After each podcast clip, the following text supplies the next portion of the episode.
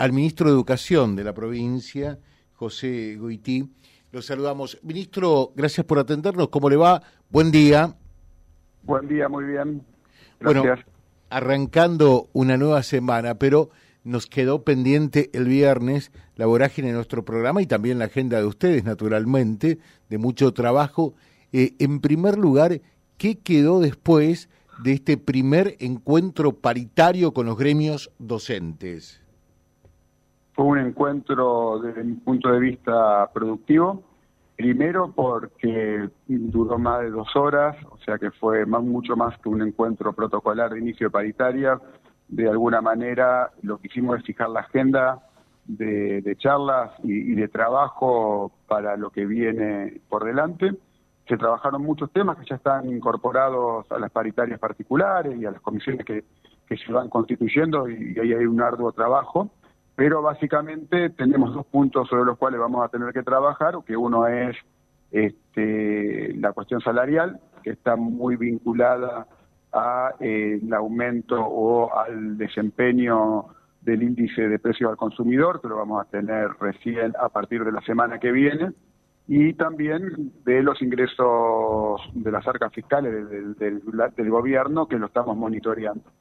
Y el otro gran tema que también pusimos sobre la mesa para, para discutir tiene que ver con el nivel de reemplazo que está pagando la provincia de Santa Fe y el conjunto de los santafesinos este, en el sistema que para nuestro a nuestro criterio, y creo que en eso hay una coincidencia, es excesivamente elevado. Y hay cuestiones que sobre las cuales trabajar para hacer más eficiente el uso de los recursos públicos y del Estado y poder eh, volcar más recursos eh, a educación para que vayan a, tanto a salario como a infraestructura. Sí, para que no se gaste, para ser claros al divino botón, eh, un, un, dinero que se podría evitar, mucho más cuando se sabe siempre los recursos son finitos y mucho más en estas condiciones, ¿no?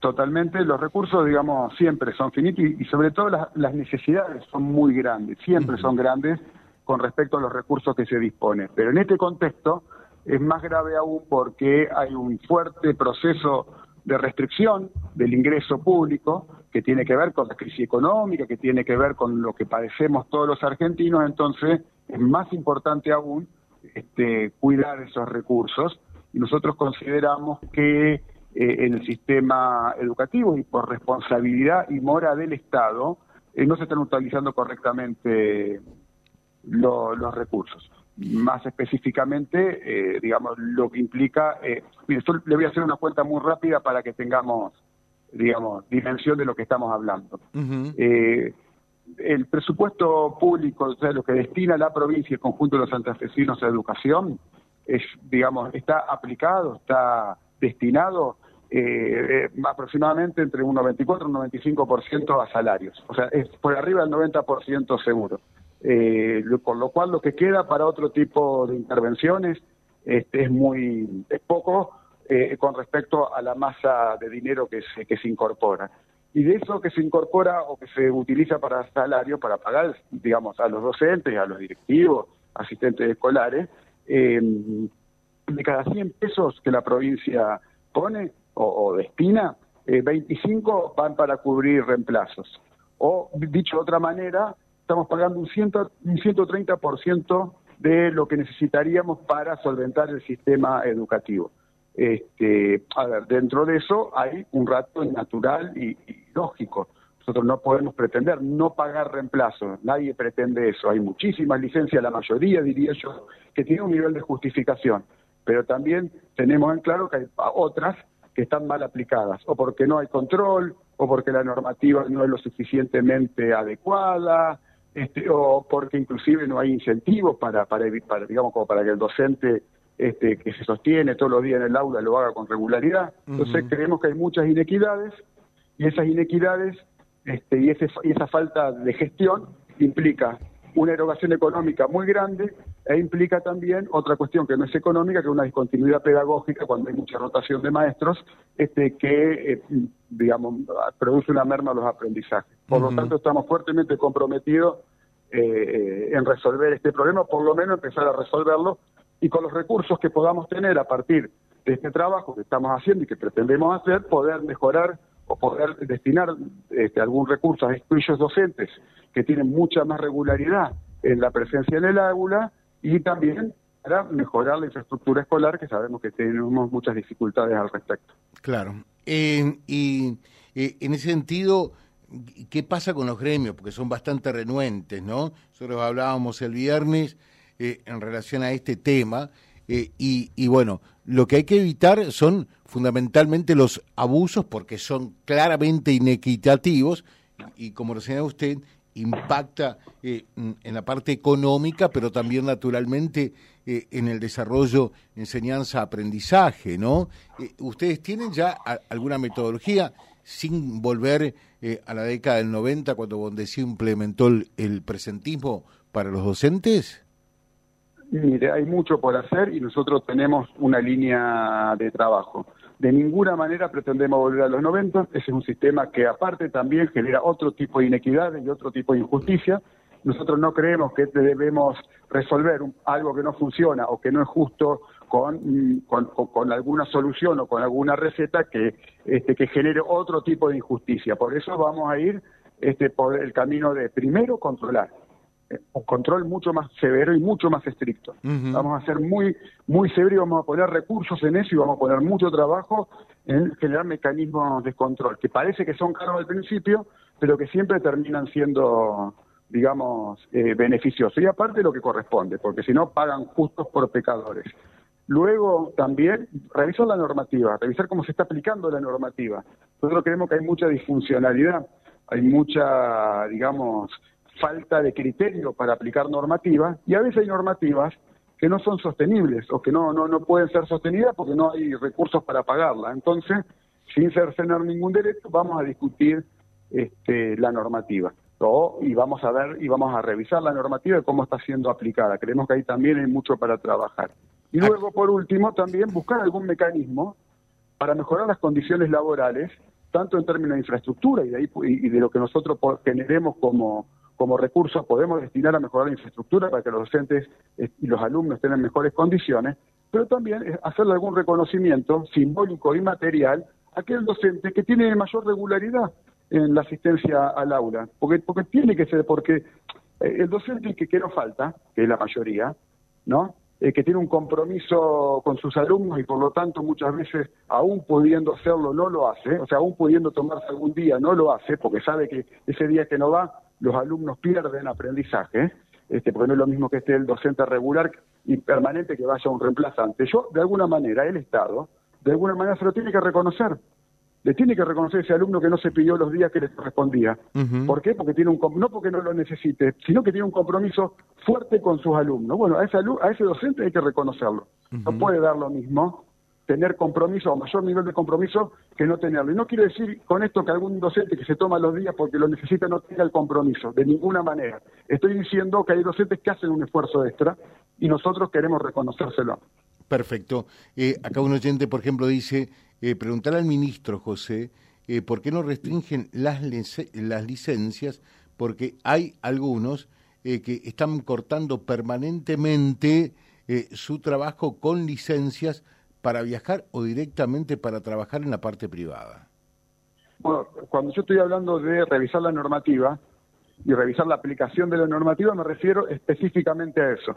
Me refiero a empezar a analizar caso por caso, empezar a analizar cómo funciona, empezar a analizar si a veces hay algún tipo de vericueto que, este, que son mal utilizados eh, para eh, hacerlo más, hacer más lógico el funcionamiento, pero también más justo porque si no, muchas veces hay algunos que son los menos, claramente, son los menos, pero que existen, y, es costoso para el Estado, que buscan todos los vericuetos para encontrar por dónde colarse.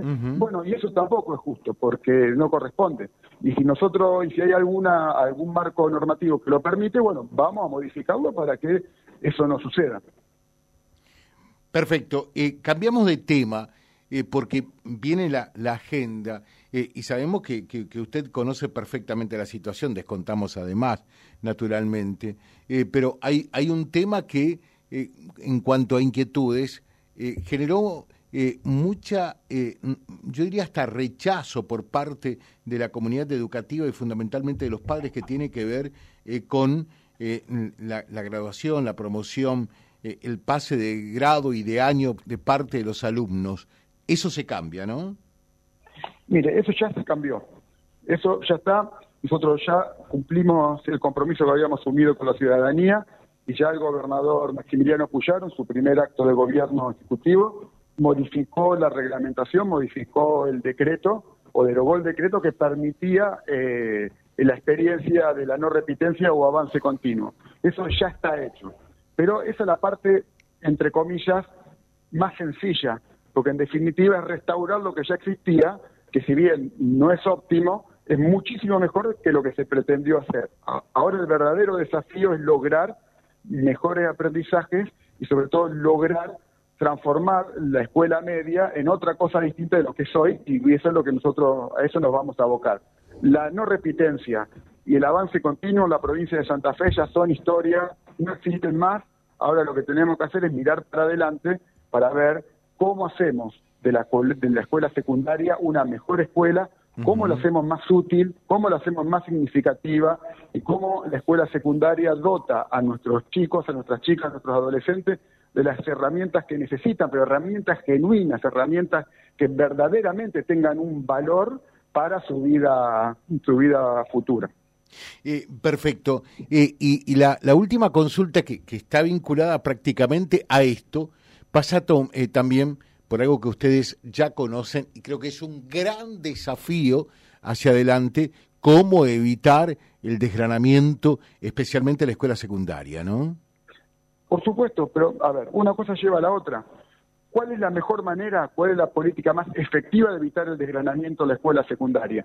Lograr que tenga sentido y utilidad. De esa manera yo evito el desgranamiento. A ver, no evito el desgranamiento diciéndole a un chico, haz lo que quiera, si querés venir, vení, si no querés venir, no vení, total, en, en diciembre te hago una jornada de intensificación, este, te armo un, digamos, un pool de docentes que te evalúen cuatro o cinco materias en una nota, te pongo la nota y pasaste y ya estás egresado. Eso es una mentira. Y nosotros en educación nos tenemos que dejar de, de mentir. De mentir, de mentir. dejar de mentir. ¿eh? Porque hay una, digamos, a veces hay ciertas mentiras que son piadosas o autoindulgentes y, y ocultan la realidad. Entonces, decir que un chico pasa y tiene un certificado y con eso decir que yo lo retuve, es de alguna manera mentirnos a nosotros mismos, pero sobre todo, y lo más grave, es mentirle a ese chico, a esa chica, que le estoy diciendo que tiene un nivel de conocimiento porque le doy un certificado que en realidad sabemos que no lo tiene. Entonces, lo primero que tenemos que hacer para mejorar como país, pero sobre todo en educación, es reconocer la realidad, no disfrazarla, no esconderla y abordarla y resolverla. Y el problema de la escuela media se resuelve con conocimiento, se resuelve con aprendizaje y se resuelve cuando entendamos que la escuela media sirve para algo. Yo le puedo asegurar que un chico que hace un sacrificio, una familia que hace un sacrificio para sostenerse a la escolaridad media, lo va a hacer mucho más consecuentemente si sabe que eso tiene una utilidad. Si sabe que el conocimiento que está adquiriendo ahí, aunque le resulte un sacrificio, aunque le resulte un esfuerzo, porque preferiría estar en la plaza o en el club, cuando salga de la escuela le va a servir. Bueno, si nosotros logramos eso, yo le puedo asegurar que los niveles de retención van a ser mucho mayores que este, regalando una nota o sosteniéndolo ficticiamente adentro de la escuela.